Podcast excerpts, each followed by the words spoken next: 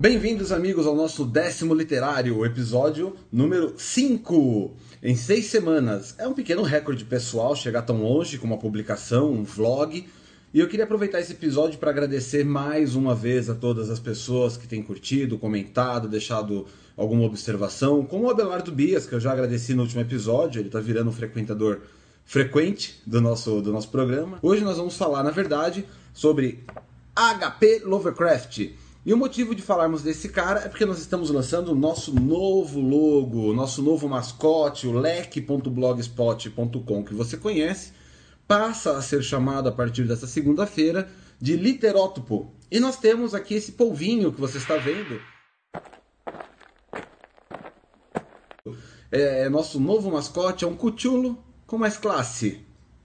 Se você entende o que eu quero dizer.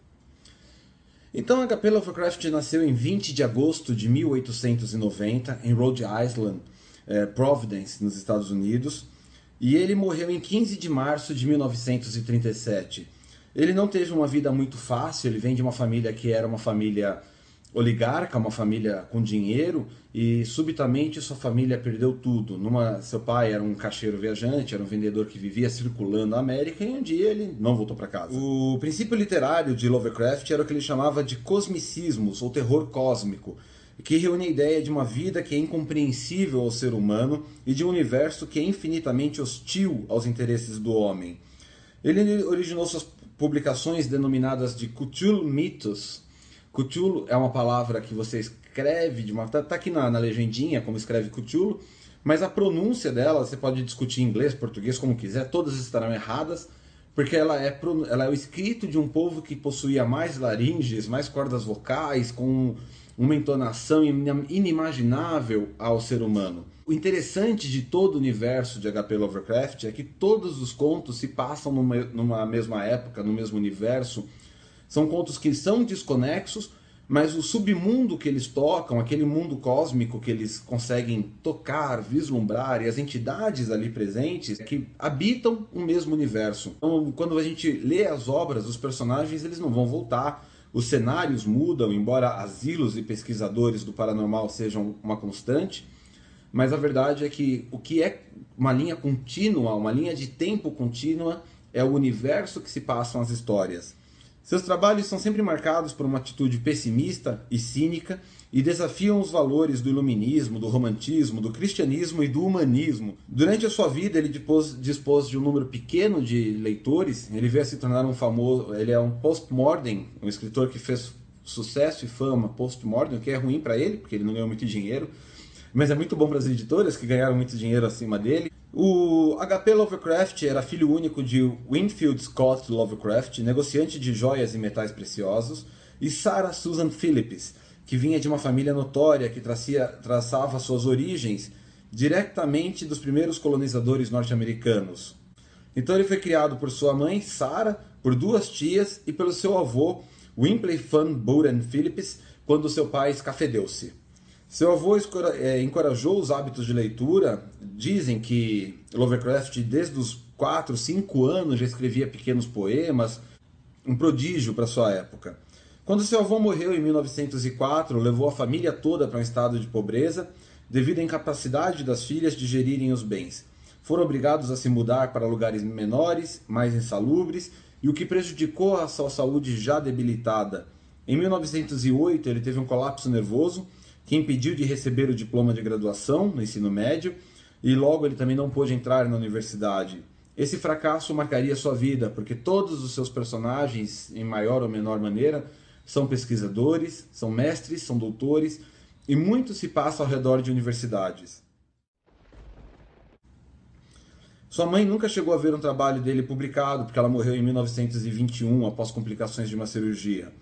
Lovecraft trabalhou como jornalista por um período curto, onde conheceu Sonia Greene, com quem veio a se casar, uma judia natural da Ucrânia e oito anos mais velha do que ele.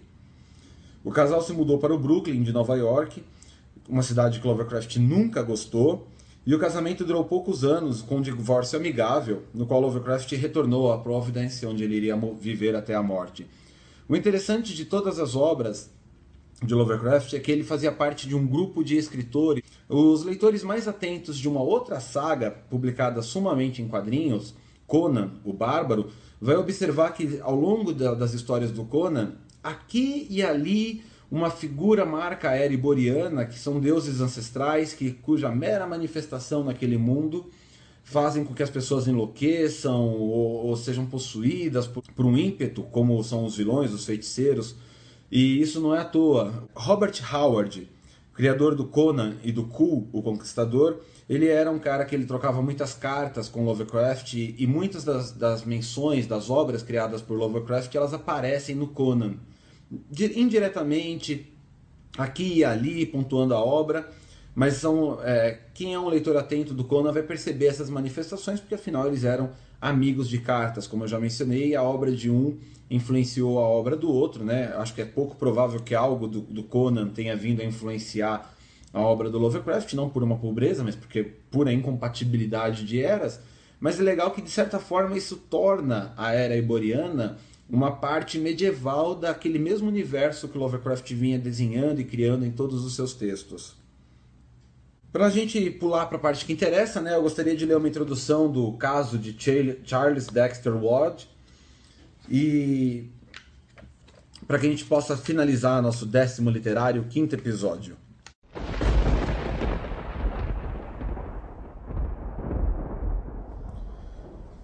de um hospital particular para doentes mentais nas unidades de Providence, em Rhode Island, desapareceu há pouco tempo uma pessoa extraordinariamente singular.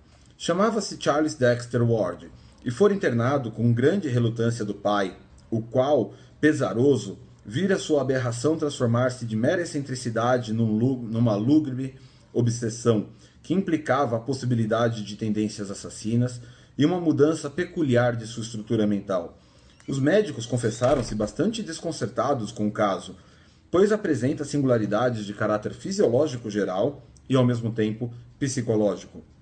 Em primeiro lugar, o paciente parecia estranhamente mais velho do que atestavam seus 26 anos. É verdade que uma perturbação mental faz uma pessoa envelhecer depressa, mas o rosto desse jovem assumira uma aparência grácil que só muitos idosos normalmente adquirem. Em segundo lugar, seus processos orgânicos mostravam certa estranheza de proporções que não encontravam paralelo na experiência médica. A respiração e o funcionamento cardíaco tinham uma desconcertante falta de simetria. A voz sumira, a ponto de lhe ser impossível emitir qualquer som mais alto que um sussurro. A digestão era incrivelmente prolongada e reduzida ao mínimo, e as reações nervosas aos estímulos comuns que não tinham qualquer relação com tudo que, normal ou patológico fora antes registrado no processo. A pele era morbidamente fria e a estrutura celular do tecido parecia exageradamente áspera e frouxa. Até uma grande marca de nascença grande e cor de oliva sobre o quadril direito havia desaparecido e, ao mesmo tempo, formara-se sobre seu peito uma verruga muito, muito peculiar, uma mancha enegrecida da qual não havia antes sinal. Em geral, todos os médicos concordam que, em Ward, os processos metabólicos estavam retardados num grau inusitado. Do ponto de vista psicológico, Charles Ward era singular.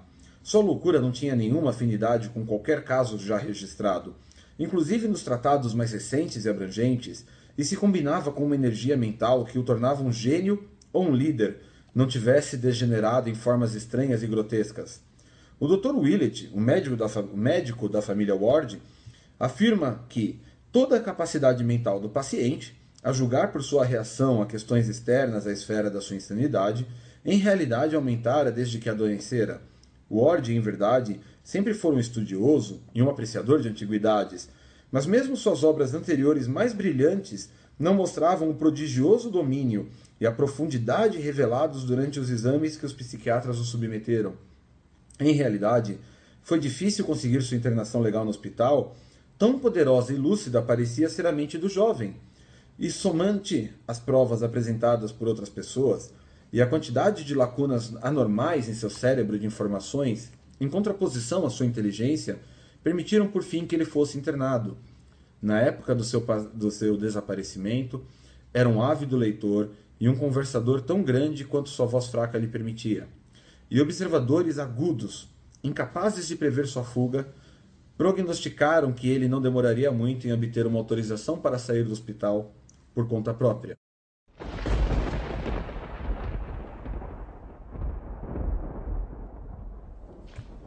O que terá acontecido com Charles Dexter Ward e qual foi o processo que o levou a tal degeneração, ele, um pesquisador de antiguidades, somente a leitura desse pequeno livro pode revelar, ou se você fizer uma pesquisa muito boa na Wikipedia. Encerro mais uma vez com agradecimento a todos que têm acompanhado o décimo literário. Deixo para vocês mais uma vez o nosso novo mascotinho, o Literótopo, Loucuras e Literaturas. E convido vocês a acessarem o site literótopo.com.br ou me seguirem no Twitter, arroba Emanuel Campos. Por fim, se vocês querem fazer qualquer observação, mandar um e-mail, além de poder escrever aqui embaixo no campo de comentários do YouTube, deixo vocês também com o e-mail contatos arroba literótopo.com.br.